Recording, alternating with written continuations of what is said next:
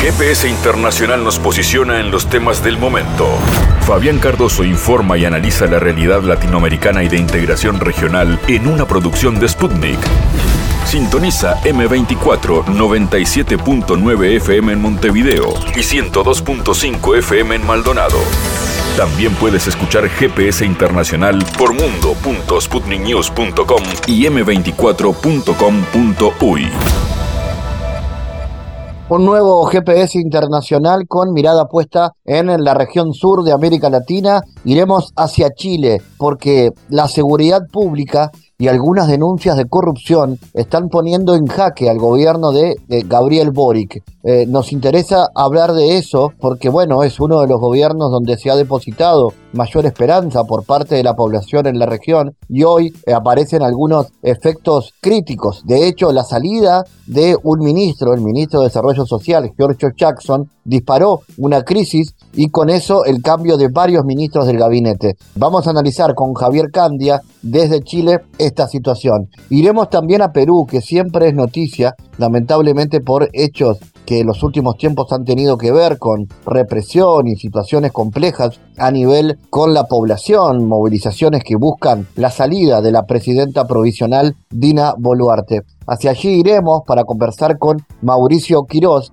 eh, sobre las perspectivas de salida a esta crisis política parece permanente en Perú y el anuncio de una nueva movilización para el próximo 12 de octubre. Y como siempre, espacio para la cultura, eh, los hechos de la cultura, los espectáculos, el teatro, el cine, la música, los libros, en cada GPS, este viaje por el mundo que nuevamente comienza así.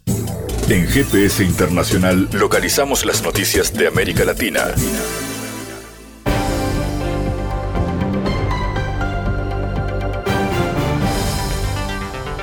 Espacio ahora para noticias. El presidente de México, Andrés Manuel López Obrador, invitó a su homólogo estadounidense Joe Biden a visitar México previo a la reunión que mantendrán el próximo mes de noviembre. Asimismo, el mandatario mexicano reconoció la política migratoria impulsada por Washington luego de que López Obrador anunciara que se reunirá con Biden del 15 al 17 de noviembre en San Francisco, invitó al presidente estadounidense a visitar México previo a su encuentro. Me gustaría, si su agenda se lo permite, que antes pueda estar en México, pues además de conversar sobre asuntos de interés público y saludarnos como amigos, podríamos ver, por ejemplo, cómo en Tamaulipas, la empresa New Fortress Energía de Estados Unidos y la Comisión Federal de Electricidad están instalando una planta de licuefacción para exportar gas, dijo el mandatario latinoamericano en su conferencia de prensa. López Obrador explicó que la invitación, la cual envió al político estadounidense a través de una carta, también le comentó que podrían visitar el proyecto de la planta de hidrógeno verde que se está construyendo en Sarina Cruz, Oaxaca, en el suroeste de México.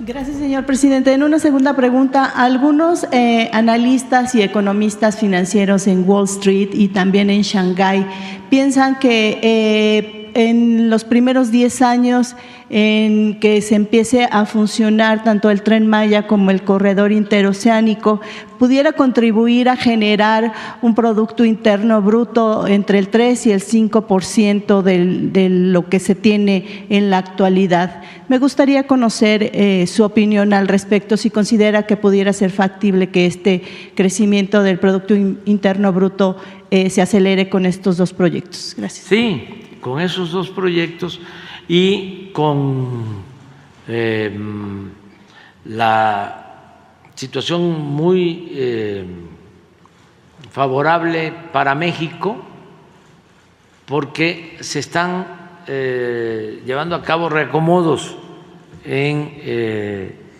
el mercado mundial ya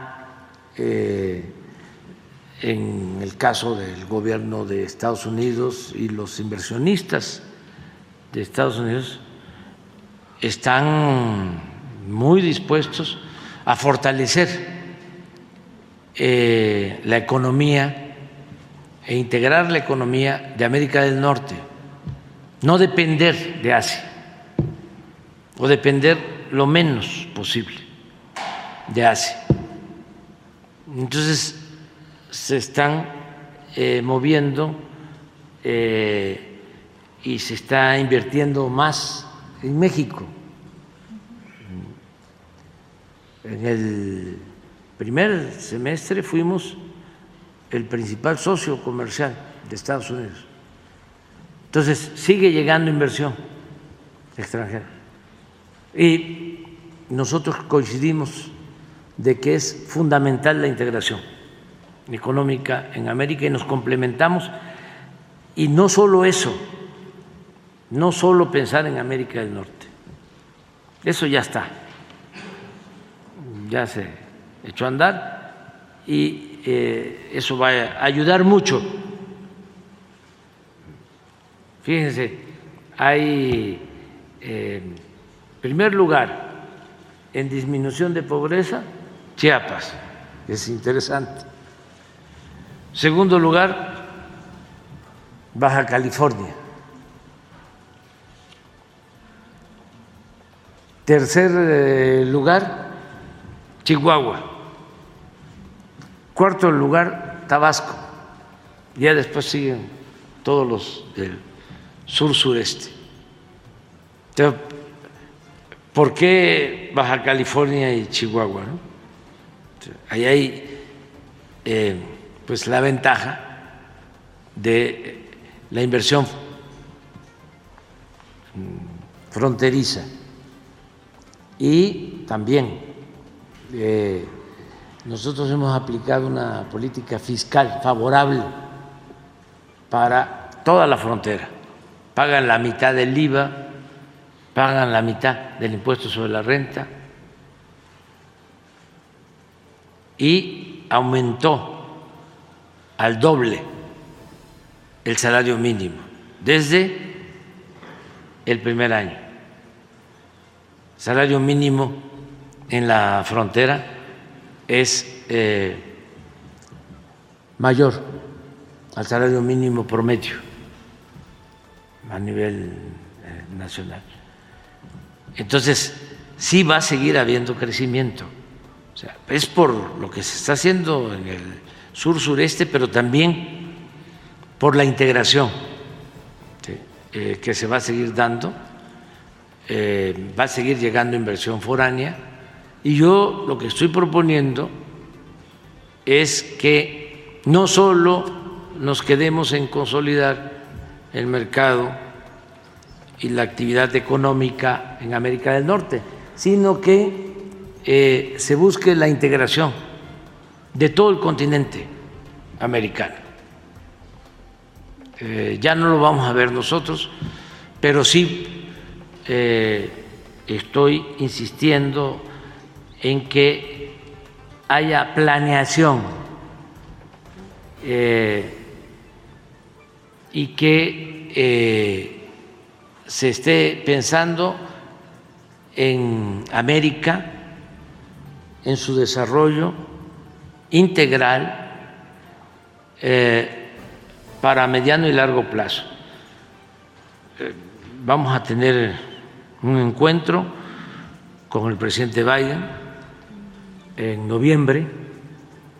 Nos vamos a encontrar en una reunión de países de eh, el Pacífico y de Asia y me invitó y vamos a tener una reunión eh, bilateral, vamos a hablar de este tema.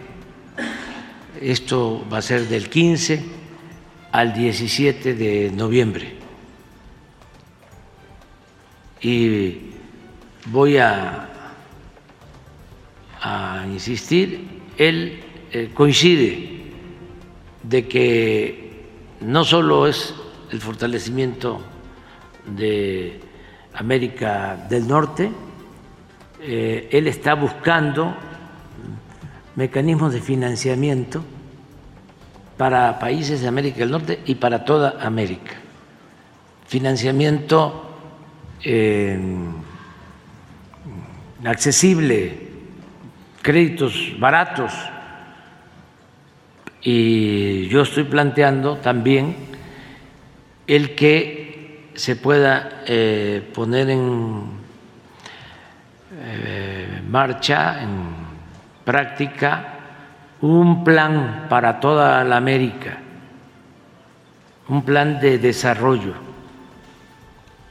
algo parecido a lo que fue la Alianza para el Progreso cuando el presidente Kennedy.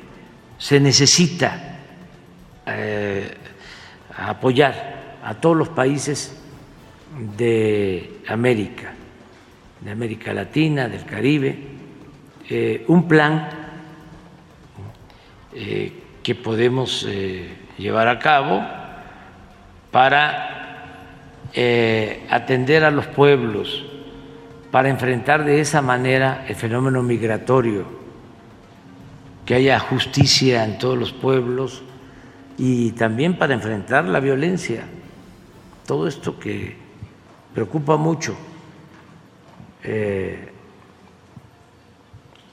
ya está demostrado que eh, lo mejor es el desarrollo, eh, lo mejor es el crecimiento con bienestar. Entonces, sí se puede lograr este acuerdo entre todos, sin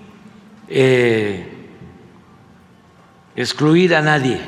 El Fondo Monetario Internacional reclamó al gobierno argentino que realizará una devolución del 100% y luego del 60% tras la derrota del oficialismo en las elecciones primarias que tuvieron lugar el 13 de agosto, sostuvo la portavoz del presidente Alberto Fernández. Entre las diferentes cosas que pedía el FMI, pedía una devaluación del 100%. Se le dijo que no, pidió una devaluación del 60% y se le dijo que no, aseguró Gabriela Cerruti durante su habitual rueda de prensa. La portavoz presidencial añadió que finalmente se terminó acordando una modificación del precio que fuera del 20%, que es lo que sucedió. El gobierno argentino justificó así la devaluación del 22% que realizó el día siguiente de las elecciones primarias paso en la que ganó con 30% de los votos el economista Javier Milei. El FMI expresó el mismo lunes su apoyo a la decisión del Banco Central de devaluar la moneda oficial. El ministro de Economía y candidato del oficialismo, Sergio Massa, viajará a Washington entre el 22 y el 23 de agosto para reunirse con autoridades del FMI y cerrar nuevos desembolsos. Ahora todos los ojos están puestos en la cumbre del grupo BRICS, Siendo las principales economías de desarrollo del mundo, los BRICS lideran hoy en día el impulso hacia un orden mundial multipolar, mostrando potencial para influir en la economía global y desafiar el dominio occidental tradicional.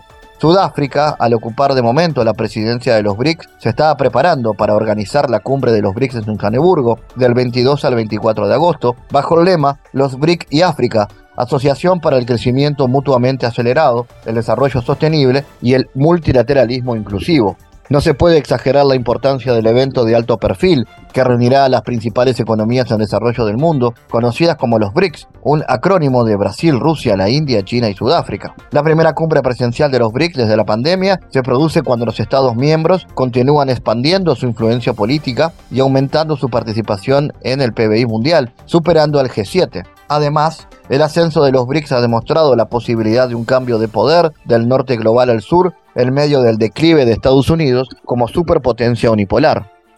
Las exportaciones de caucho de Japón a Rusia se dispararon un 200,48% en julio del 2023 en comparación con julio del 2022, mientras que las exportaciones de papel y productos de papel aumentaron un 45% según las estadísticas comerciales publicadas por el Ministerio de Finanzas. La dependencia señala que al mismo tiempo las exportaciones de acero y productos de hierro de Japón a Rusia cayeron un 94% en el periodo de referencia. Las exportaciones de equipos de audio y video, en tanto, descendieron un 2%, mientras que las de televisores aumentaron un 750%. A pesar de la presión de las potencias del G7 para sancionar y limitar las relaciones comerciales con Rusia, Tokio y Moscú, se mantienen intercambios comerciales al alza en determinados productos. Ambos bloques firmaron dicho acuerdo en junio del 2019, dos décadas después del inicio de las negociaciones, pero todavía no entró en vigor, porque para esto se necesita la ratificación de todos los países miembros y hay posturas muy diversas dentro de la Unión Europea. A principios del 2020, el Parlamento votó en contra de la ratificación del tratado negociado debido a dudas sobre los compromisos y salvaguardas que recoge el texto.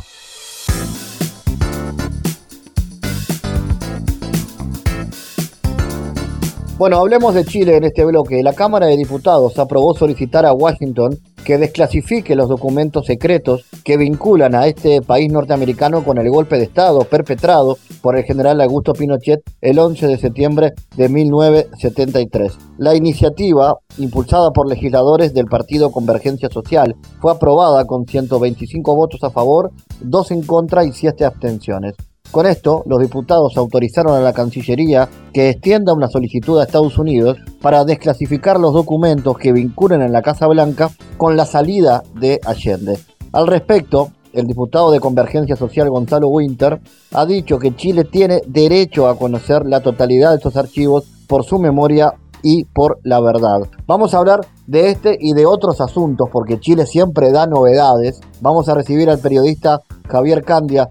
Javier, lo primero te quiero preguntar sobre este tema, la importancia de esta medida a medio siglo del golpe de Estado y la vinculación de Estados Unidos con una de las principales y más crueles dictaduras de América Latina.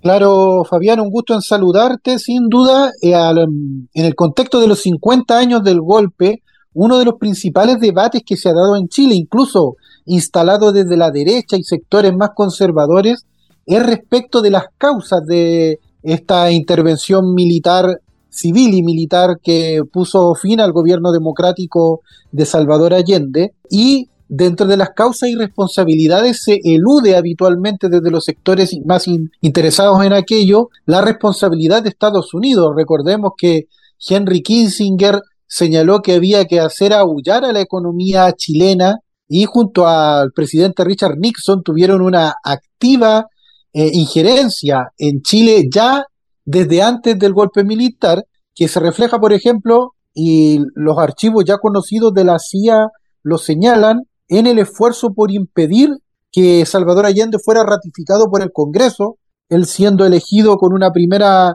mayoría relativa, requería en ese momento por la Constitución de 1925 ser ratificado por el Congreso y eh, desde la Embajada de Estados Unidos se hicieron todos los esfuerzos para que partidos como la democracia cristiana negaran ese, ese voto, incluso eh, asesinando a través de un grupo de ultraderecha al general René Schneider, que era entonces el comandante jefe del ejército de Chile. Pese a eso, Allende asume el cargo, pero a través de tanto de oficiales formados en la tristemente célebre escuela de Panamá, como por otro lado de gente del poder económico de nuestro país, se hizo todo lo posible por derrocar a Salvador Allende con ayuda de Estados Unidos. Un ejemplo de ello es Agustín Edwards, eh, dueño del diario El Mercurio, que salió de Chile para ser gerente de la Pepsi, desde donde financiaba el diario El Mercurio además de recursos de la CIA, cosa que está documentada. También ocurre lo mismo con los dineros entregados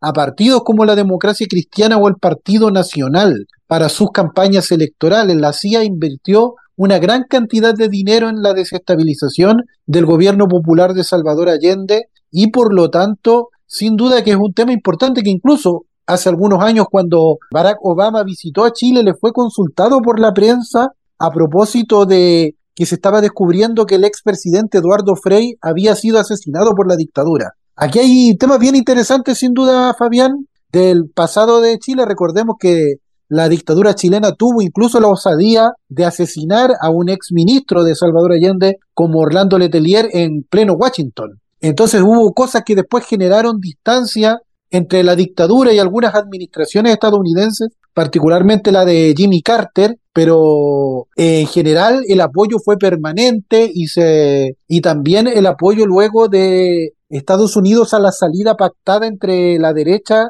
y lo que se configuró como la concertación. Entonces, hablar de Estados Unidos y, del golpe militar en Chile no es solo eh, una generalidad, hay datos concretos y fundamentales que fueron moldeando este, este golpe y este proceso que incluso se reflejó también luego en temas culturales y económicos con la presencia de los economistas formados en la Universidad de Chicago que construyeron el modelo económico neoliberal chileno que luego se intentó implantar en, resto, en el resto del mundo. Entonces, eh, es un asunto clave de nuestra historia donde falta mucho, hay información tachada en los informes que se han ido eh, revelando desde la CIA y todo lo que incluso comisiones investigadoras del Congreso estadounidense intentaron lograr hace varios años. De hecho, desde Estados Unidos hay personajes como el propio Colin Powell que han dicho que el apoyo del gobierno estadounidense a Pinochet y al golpe es parte de la historia que ellos no se sienten orgullosos. Javier, entremos en,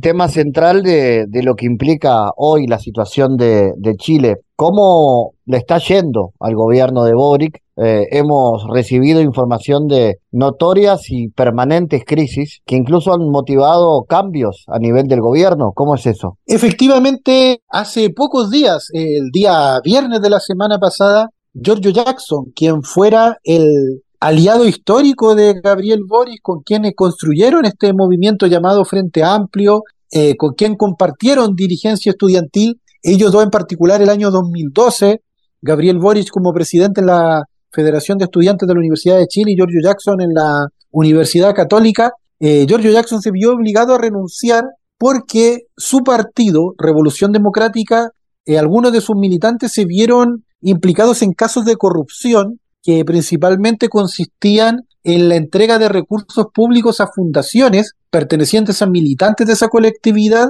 para implementar políticas del Estado. Recordemos que Chile es un Estado subsidiario eh, neoliberal donde el Estado tiene pocos brazos para hacer cosas y por lo tanto muchas cosas se externalizan en instituciones como organizaciones no gubernamentales o fundaciones. Y desde algunos sectores del Frente Amplio esto se, se implicó o se construyó para quizás eh, recaudar recursos para el propio financiamiento de sus organizaciones, pero esto lo que develó fue una gran crisis en ese sentido y donde hay personeros tanto de la exconcertación como de la derecha involucrados con estos traspasos de recursos en algunos gobiernos regionales. Pero la derecha intentó instalar una especie de asesinato de imagen de Giorgio Jackson, muy parecido a lo que se hizo en España con Pablo Iglesias, lo que llevó a que se hiciera insostenible su presencia en el gabinete y esta semana, luego de llegar de Paraguay, donde participó en la asunción del presidente Santiago Peña,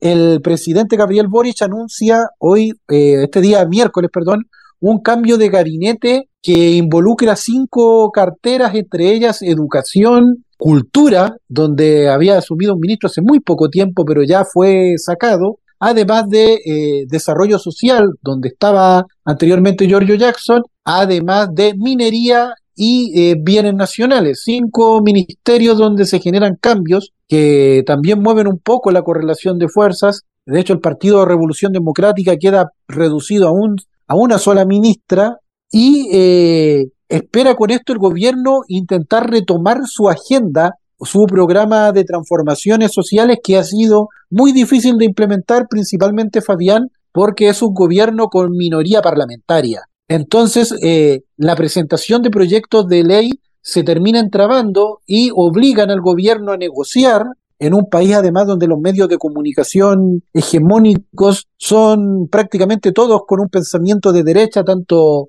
la televisión como los diarios sobre todo, y eso genera una pauta permanente construida desde los sectores conservadores y el gobierno podríamos decir que no ha tenido ni la capacidad ni la oportunidad de tomar el control de la agenda pública. Y eso es lo que imagino intentan resolver con un cambio de gabinete que buscó eliminar del entorno del presidente cualquier rastro de este escándalo de corrupción conocido alguno por el caso convenios o caso fundaciones. Javier, ¿se puede decir que el gobierno de, de Boric está eh, de alguna manera fracasando en, dos aspectos sensibles? Uno es el tema de la transparencia, por esto que vos mencionás de, de casos vinculados a corrupción, y lo otro es el tema de la seguridad, donde también hay problemas. Mira, sobre el caso de la transparencia, efectivamente, a los sectores progresistas o de izquierda, sin duda, los afecta más cuando se dan casos de corrupción. Quizás no sé será porque la gente está más acostumbrada a que eso ocurra en el otro sector, pero sobre todo porque desde un movimiento venido con el afán de renovar la política, se vean casos similares a los que se dieron anteriormente, es mucho más castigado por la ciudadanía. Y, eh, pero resulta, comillas, eh, paradójico que personajes como un senador chileno, Iván Moreira, que fue condenado por malversación de recursos públicos, pero llegó a un acuerdo con el Estado para pagar eh, parte de los recursos que había recibido ilegalmente y no ser condenado a cárcel y ahora es senador, cuestiona al gobierno. Eh, y personeros del gobierno de Sebastián Piñera que estuvieron involucrados en muchos casos de corrupción o partidos como la UDI, lo mismo que tiene a lo menos cinco personeros o procesados o condenados por diversos casos, estén poniendo, por así decirlo, el dedo en la llaga. Entonces, más que que se haya generado una gran ola de corrupción en el actual gobierno, estos casos que podríamos calificar de aislados, eh, sin duda le dieron un golpe en su línea de flotación del que le ha costado mucho salir, pese a que las personas que han sido acusadas como eh, representantes del gobierno en algunas regiones de inmediato han sido sacadas de su cargo y no han existido defensas corporativas. Ahora, respecto al tema de la seguridad, eh, sin duda que es un asunto complicado para el gobierno, pero creo yo que lo sería para cualquier gobierno, eh, debido a que en Chile están comenzando a, a ingresar eh, factores vinculados al crimen organizado que no se conocían, eh, principalmente por accesos ilegales en nuestra extensa frontera norte, pero también eh, por el desarrollo de los propios, el mundo del narcotráfico de nuestro país. También a veces se ha querido instalar con intereses xenófobos la asociación a estos casos delictuales solamente de migración colombo-venezolana pero la mayoría de los crímenes graves en Chile lo siguen cometiendo con nacionales. Entonces hay una sensación de inseguridad que se trata de instalar además constantemente en los medios de comunicación, ya sea con eh, la sobre, sobrecobertura de medios de, de, delitos de alta connotación o de delitos incluso menores, que los matinales son la noticia de toda la mañana, valga la redundancia, y eh, se genera una sensación mayor de inseguridad a la que ya existe. Lo que, según el Ministerio Público, efectivamente sí ocurre en Chile, es que han aparecido delitos violentos a los que en nuestro país no estábamos acostumbrados, como por ejemplo los llamados motochorros,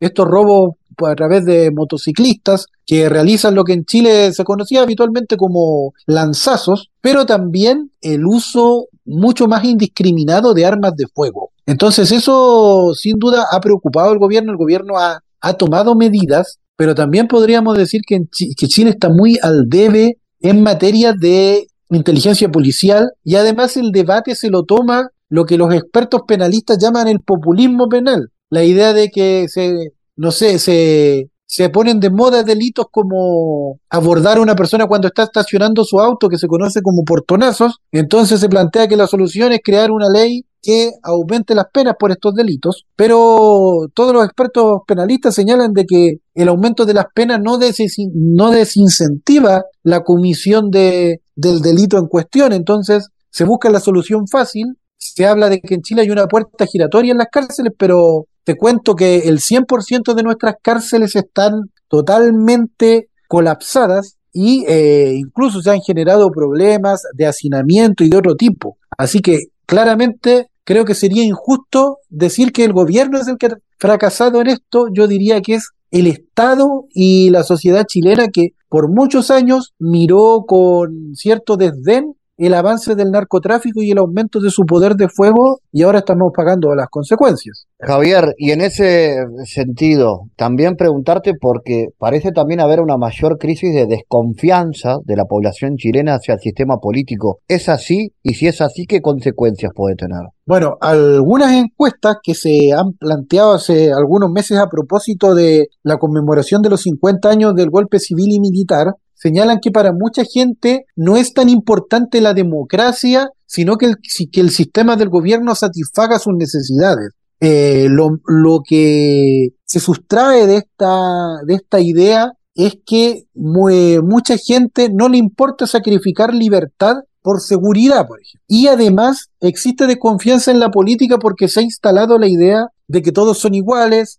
eh, eh, una frase que se repite mucho en los sectores populares es, da lo mismo que en gobierne, yo igual tengo que ir a trabajar, eh, lo que demuestra también en la lógica de clientelismo que existe en nuestra política desde hace bastantes años, y eso ha llevado a que el electorado chileno gire en distintas posiciones. La última elección fue el Partido Republicano, un partido de extrema derecha ligado al pinochetismo, pero salido de otro partido de extrema derecha como en la UDI, y en elecciones anteriores fueron partidos como el Partido de la Gente, que es una organización, yo diría más bien, de un populismo liberal bien acuoso en lo conceptual, y eh, también eh, en, en el primer proceso constitucional la llamada lista del pueblo que representaba sectores antisistémicos de, de, izquierda, podríamos decir. Entonces, tenemos votantes que en algún momento votaron por Bachelet, después votaron por Piñera, después de nuevo por Bachelet,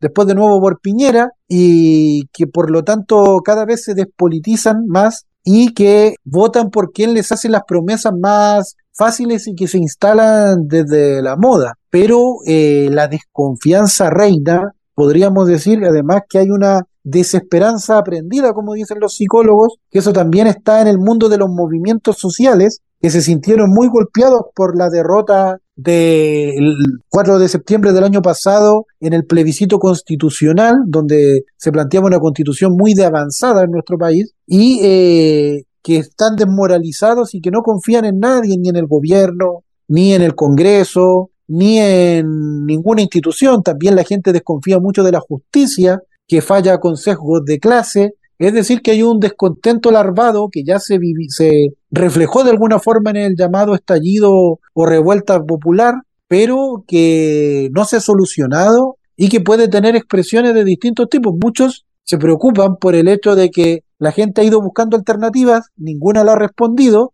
y ahora quizás buscarán la alternativa en el Partido Republicano que no ha estado en el gobierno como partido, pero sí muchos de sus personeros fueron parte del gobierno de Piñera o del Parlamento ya, pero no, en comillas, no están manchados por casos de corrupción y quizás por eso busquen darle una oportunidad. Se hace un análisis similar a lo que explican algunos como causa de la votación, por ejemplo, de Javier Milei en Argentina. Javier, atentos a esto, porque sin duda cuando pasan situaciones como estas, porque se, se abre un espacio para el avance de las ultraderechas. ¿Eso también pasa en Chile? Efectivamente, eh, Fabián, hoy es el, el Partido Republicano el partido con más identificación en la población según las encuestas, pero ojo ahí, es un 10%.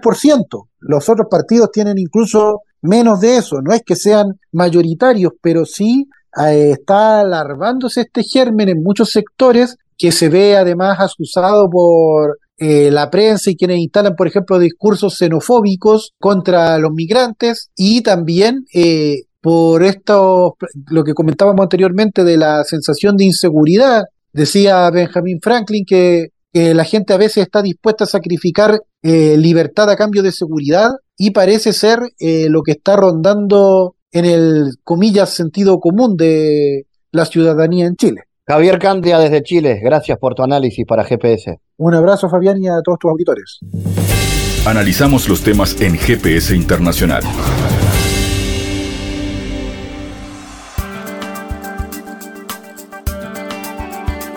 Bueno, el gobierno peruano busca crear una nueva categoría dentro de la Policía Nacional. Tiene el objetivo de sumar efectivos para contener el déficit de entre 40.000 y 50.000 uniformados. En diálogo con nuestra agencia Sputnik, el analista Martín Banco afirmó que actualmente las fuerzas del orden tienen una capacidad de respuesta bastante limitada. El gobierno de Dina Boluarte ha presentado al Congreso de la República un proyecto de ley que propone la incorporación a la Policía Nacional de una nueva subdivisión denominada Policía de Orden y Seguridad el objetivo es enfocarlo en el fortalecimiento del rol del patrullaje y la prevención del delito, la protección ciudadana y patrimonial, así como también la convivencia pacífica. Vamos a analizar este y otros asuntos. Estamos en contacto con Mauricio Quirós, sociólogo, comunicador social y también vicepresidente del Instituto del Pueblo Continente y coordinador del Movimiento Popular José María Arguedas. Eh, hablemos sobre esto, Mauricio. ¿Cómo analiza esta medida de Boluarte en torno a ampliar las divisiones de la policía es un augurio de una mayor represión por parte del gobierno? Todo régimen autoritario, corporativo o fascista tiene la particularidad de armar un equipo de élite especializado, masivo en algunos casos, para poder contener las demandas sociales, especialmente cuando se presenta una situación de crisis económica, crisis social o hasta crisis política. En este caso se le ha juntado esas tres crisis al gobierno que nació de un golpe de Estado el pasado 7 de diciembre de 2022. Entonces, no es casual que quiera utilizar a licenciados de las Fuerzas Armadas para poder contener esta protesta antigolpista que se da en el Perú desde diciembre del año pasado cuando depusieron al presidente Pedro Castillo. La particularidad es de que como todo régimen eh, fascista, autoritario en el Perú, Dina Boluarte está usando a estos licenciados o piensa usar a estos licenciados de las Fuerzas Armadas y se da el agravante de que los soldados, los rasos en el ejército peruano, en las Fuerzas Armadas, casi no tienen formación en materia de derechos humanos o de contención de protestas sociales. Entonces, es lógico suponer que acá se va a ir de frente como lo hicieron en Andahuaylas, como lo hicieron en Ayacucho, como lo hicieron en Juliaca, como lo hicieron en Aymaraes, de frente van a ir a batirse a la población que protesta. Esa es la característica de esa pretendida incorporación de licenciado de las Fuerzas Armadas para suplir la deficiencia numérica que se tiene a nivel de contención de los movimientos o protestas sociales. Quirós, en términos generales, Quirós, ¿cómo analiza la gestión de la presidenta Boluarte en materia de derechos humanos? Eh, en este sentido, ¿qué cosas han pasado que amerita que, bueno, incluso ha habido intervención de organismos internacionales? Mire, como cualquier régimen autoritario y fascista, su sino es pues no asesinar, detener, ruquear y perseguir. O sea, en materia de derechos humanos, el Perú con la dictadura de Dina Boluarte está por los suelos. Y por eso es que todos los organismos, todos los organismos, salvo el Departamento de Estado norteamericano, salvo el Departamento de Defensa norteamericano, que son los que avalan a este régimen, porque el pueblo no los avala, tienen solamente un 6% de aceptación, va a ser en cualquier momento también procesado, van a ser detenidos todos los cabecillas de este régimen autoritario y fascista que hay en el Perú. Más aún con esta ley que están buscando para contener las protestas sociales incorporando a los licenciados de las Fuerzas Armadas, se va a sumar al intento que hicieron, ¿no? De asesinatos en distintas ciudades del país, lo que quiere decir que los derechos humanos en el Perú no están garantizados. Y por eso que hay renuencia ya de las calificadoras de riesgo de dar puntos correctos y adecuados para que los inversionistas vengan al Perú. Y no solo se explica la caída del Producto Bruto Interno en el tema, de, el tema climático del fenómeno del niño, sino también que la inversión ahora, en este año, está siendo menos del 50% aún de los tiempos del presidente Pedro Castillo. Y eso avisora una mayor crisis económica que va a llevar que al cierre del año el Producto Bruto Interno eventualmente esté en menos del 1%. Y eso significará más protestas al cual se va a unar el déficit de recursos hídricos para dotación de agua potable, especialmente en Lima Metropolitana, que alberga casi un tercio de la población peruana. ¿Usted cree en ese sentido que puede haber posibilidades de vacancia de la presidenta a partir de estas denuncias? Yo creo que la vacancia o de la deposición de la dictadora Aldina Boluarte es un proceso que se va a dar en el corto plazo. No hay que olvidar que por más que el Departamento de Estado, el Departamento de Defensa, pía esta ex agente de, de la CIA que tenemos de embajador en el Perú, por más que estén estrechando sus lazos militares con el régimen de Dina Boluarte, ya las voces, tanto en la Cámara de Representantes de Estados Unidos como en voceros oficiales directamente del presidente Biden, han dicho que su posición de ellos es el adelanto de las elecciones. Y si hay adelanto de las elecciones, esto va a acelerar que las contradicciones que hay a nivel del Parlamento Nacional, que es el que sostiene al régimen de Dina Boluarte, la alianza que ha habido entre Perú Libre, el Fuji eh, Montesinismo, con un sector de Alianza para el Progreso, van a apuntar a deponer vía vacancia a Dina Boluarte. ¿Para qué? Para justamente tratar de alargar esta orden que les ha dado el imperialismo norteamericano de acelerar o hacer un proceso de adelanto de elecciones. O sea, en el corto, mediano plazo, Dina Boluarte va a ser depuesta vía vacancia o eventualmente, eh, porque nadie se esperaba, por ejemplo, en, Níger, que iba a caer el presidente falso socialista y demócrata que era sostenido por el régimen norteamericano y por el régimen francés, ¿no? Quiroz, en ese sentido, eh, ¿cómo analiza usted lo que ha sido la respuesta de la comunidad internacional ante esto? ¿Hay interés, cree, en la, en la región, en el mundo, en los organismos sobre lo que pasa en Perú? Yo creo que sí, ¿no? O sea, particularmente los que tenemos cierto relacionamiento con movimientos sociales, movimientos políticos en el Perú, vemos que el comportamiento de los organismos de derechos humanos ha sido impecable tanto a nivel local como a nivel internacional. Lo que sí da vergüenza en el Perú, y hay que decirlo, es que los operadores judiciales, llámese el Tribunal Constitucional, llámese el Poder Judicial, llámese la Fiscalía de la Nación, llámese la Procuraduría Pública, llámese la Comisión de Derechos Humanos del Parlamento Nacional, eso sí da vergüenza decirlo a la comunidad internacional, no sirven para nada. Y por eso es que muchos inversionistas están dudando de seguir colocando inversiones en el Perú, porque saben que el Poder Judicial y el resto de operadores judiciales no le garantizan una estabilidad en el régimen político que está conduciendo en estos momentos al país. Y como hay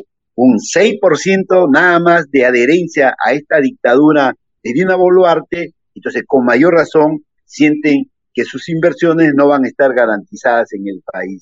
Y por eso es de que hay esa, ese desastre de los operadores judiciales en el Perú que contrasta con el comportamiento de los organismos de derechos humanos y también con el escaso reconocimiento en el exterior que se ha hecho a raíz justamente de estos informes de derechos humanos de la comunidad internacional de reconocimiento al régimen de Dina Boluarte. Y eso me parece que es correcto, es positivo, que contrasta también con lo que pasaba en lugares donde había dictaduras terroristas abiertas, como es en los países del cono sur de la década del 70 y 80, que instrumentalizaron golpes de Estado auspiciados por Estados Unidos, por el imperialismo norteamericano. ¿Cuál cree que van a ser entonces las perspectivas ahora? ¿Habrán más protestas contra el gobierno? Mire, se ha anunciado para el 12 de octubre una nueva protesta nacional contra el gobierno de Boluarte. Y eso va a darse en medio de una aceleración de la crisis económica, porque hay caída del Producto Interno, hay caída o porque los recursos hídricos no se están almacenando lo suficiente como para abastecer a la población de Lima, eh, que es casi, reitero, un tercio de la población peruana, y las dirigencias de los movimientos antigolpistas ya están entendiendo que si no hay unidad, no hay una definición correcta de las tácticas para enfrentar a un gobierno autoritario, fascista que tenemos en el Perú, no va a haber posibilidad de que en el Perú nuevamente entremos a un proceso amplio de democracia y sobre todo a solucionar los problemas que aquejan a la población peruana, cuyo recrudecimiento de la pobreza está mayormente extendido y que se prueba a nivel epidérmico con la proliferación de asaltos, con la proliferación de robos a plena luz del día, pese a que la Policía Nacional supuestamente tiene planes operativos de contención de estos desbordes delictivos y delincuenciales que viene azotando al país, ¿no? Entonces, en perspectiva, yo sí creo que si el 12 de octubre se fortalece la unidad de todos los movimientos que están en la protesta y si mejoran las tácticas de respuesta a este régimen de Dina Boluarte, yo creo que va a haber posibilidad ya no solo desde el campo de la clase dominante de poder eventualmente asistir a un proceso de deposición desde abajo del gobierno de régimen de Dina Boluarte. Mauricio Quirós, desde Perú, gracias por su análisis para GPS. A ustedes. En GPS Internacional navegamos por la sociedad y la cultura.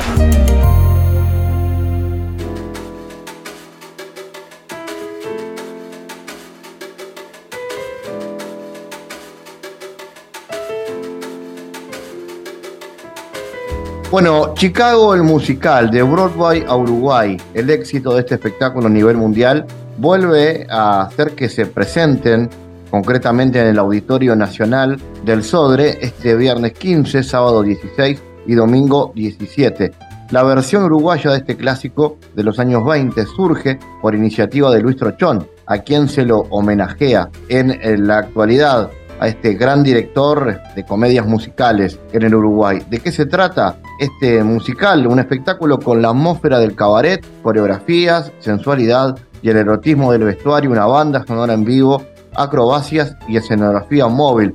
40 artistas en escena, un gran trabajo entonces eh, para este show de Chicago el musical. Vamos a recibir a Rodrigo Garmendia, protagonista central tal vez de esta historia, nos va a contar él. Bienvenido, Rodrigo. Contanos cómo vienen los preparativos. Hola, ¿cómo andás? Bueno, muchas gracias por, por recibirnos. Eh, nosotros a pleno ahora con ensayos y en toda la, la, preparación, la preproducción de lo que va a ser esto, que es un reestreno. Nosotros ya estuvimos el año pasado, hicimos tres funciones en el Auditorio Nacional de la Reta, en la Sala Grande. E hicimos una temporada también en Punta del Este, que, la verdad que fue un éxito, que agotamos todas las funciones que hicimos el año pasado. Y bueno, y ahora con renovamos los derechos porque sentíamos que teníamos que hacer un, que teníamos que hacer más funciones de, de, de este espectáculo y ya, ya estamos ahí a pleno, a pleno de ensayos y preparación. Bueno, contanos de, qué se trata, cómo es esta historia. Bueno, Chicago es, es un musical eh, que se hizo en Broadway originalmente y estuvo en todo el mundo absolutamente, y bueno, Uruguay no es la excepción. Es un musical policial, con mucho humor, con mucho cinismo, y que tiene una cuota musical absolutamente descomunal. Las canciones y la musicalidad del espectáculo es de un jazz eh, absolutamente este, hipnótico, con una fuerza. Hacemos una banda de 15 músicos en vivo, comandado por Santiago Gutiérrez, que suena maravillosamente, eh, con, con la polenta que tiene que tener y con la cantidad de instrumentos y, de sonoridad que tiene que tener este tipo de, musical, ¿no? Que no son eh, de los musicales simples o de los musicales que se pueden hacer con bandas reducidas, sino que realmente necesitas una banda de, 15 músicos con todo lo que ello implica. Eh, hay una cantidad de temas emblemáticos de la comedia musical que forman parte de este, de este espectáculo. Personalmente me toca hacer el, el, Billy Flynn, que es el abogado, que es un abogado muy cínico, muy, muy, muy particular, como, como, como todo en esa época, porque un poco lo que refleja, eh, esto se trata sobre, sobre actriz, una actriz de, cabaret de la época que comete un asesinato, y a partir de ahí se desencadena toda una serie de hechos.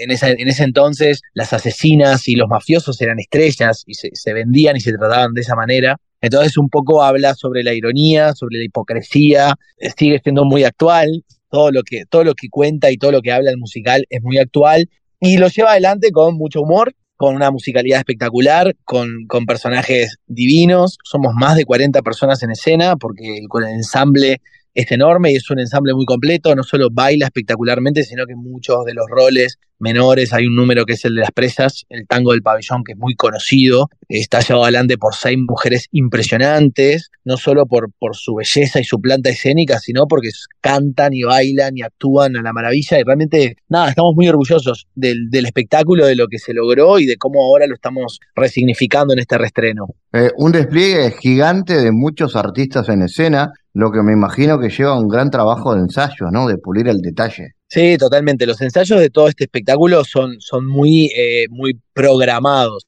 El cuerpo de baile ensaya, se ensayan las canciones por separado, el coro, la orquesta, las escenas, y después llega un momento en donde sucede la magia, se planifica el ensamble y ahí es donde se, se amalgama todo aquello que es realmente un trabajo de precisión. Eh, nosotros ya te digo, es un espectáculo que ya estaba montado el año pasado, ahora lo estamos reflotando, 90% del elenco es el mismo, y, y no es lo mismo igual eh, reformular un espectáculo que ya se hizo que ensayarlo de cero. El año pasado fue un trabajo descomunal porque aparte técnicamente son espectáculos muy complejos. Tienen muchos micrófonos funcionando a la vez, hay escenografía que entra y que sale, que sube, que baja, la banda en vivo permanentemente en el escenario, hay una coordinación de, de, de coreografía y escena que, que, entre, que, que están absolutamente fusionados, no es que se actúa, terminó la escena, después empieza, sino que todo forma parte de lo mismo es muy, muy, muy, muy apasionante eh, hacer este tipo de espectáculo y realmente Chicago eh, logra un nivel este, muy potente, estamos, estamos muy contentos. Y Rodrigo, ¿cómo fue el proceso de creación de tu personaje? ¿Cómo lo haces eh, a la hora de cada ensayo y de cada show? Bueno, la comedia musical tiene un código que es muy particular y que tiene que ver un poco con el expresionismo. Siempre este, este, este tipo de, personajes no son eh, muy naturalistas desde lo que plantea hasta lo que, hasta lo que narra el personaje. Para mí es muy divertido porque me permite jugar muchísimo. Mi personaje tiene tres canciones, tres canciones que son no solo espectaculares, sino que son muy divertidas, eh, muy pícaras, eh, y eso me permite a mí mucho juego como actor. Y aparte hay un juego estético que es muy hermoso, eh, es un tipo que usa tapado de piel, sombrero, que, es muy excéntrico, que es muy, que es muy ególatra, que, entiende perfectamente el juego y que es muy maquiavélico si quiere serlo. Entonces, nada, es, es, es como muy, muy lúdico todo lo que se plantea y la convivencia con los personajes que de alguna manera el personaje de Billy Flynn, que es el abogado, que es el que yo hago, es, transversal a toda la historia, es como el que está en contacto con todos los personajes y es como el que resuelve y el que mueve los hilos de todos estos personajes. De hecho, hay uno de los personajes, uno de los números que es, que de los más conocidos, que es el de la bala, que es, que es el que, el que este abogado se transforma en un titiritero del personaje de Roxy y que literalmente manipula a todos los periodistas y les hace creer y les hace decir lo que él quiere, sabiendo que es mentira.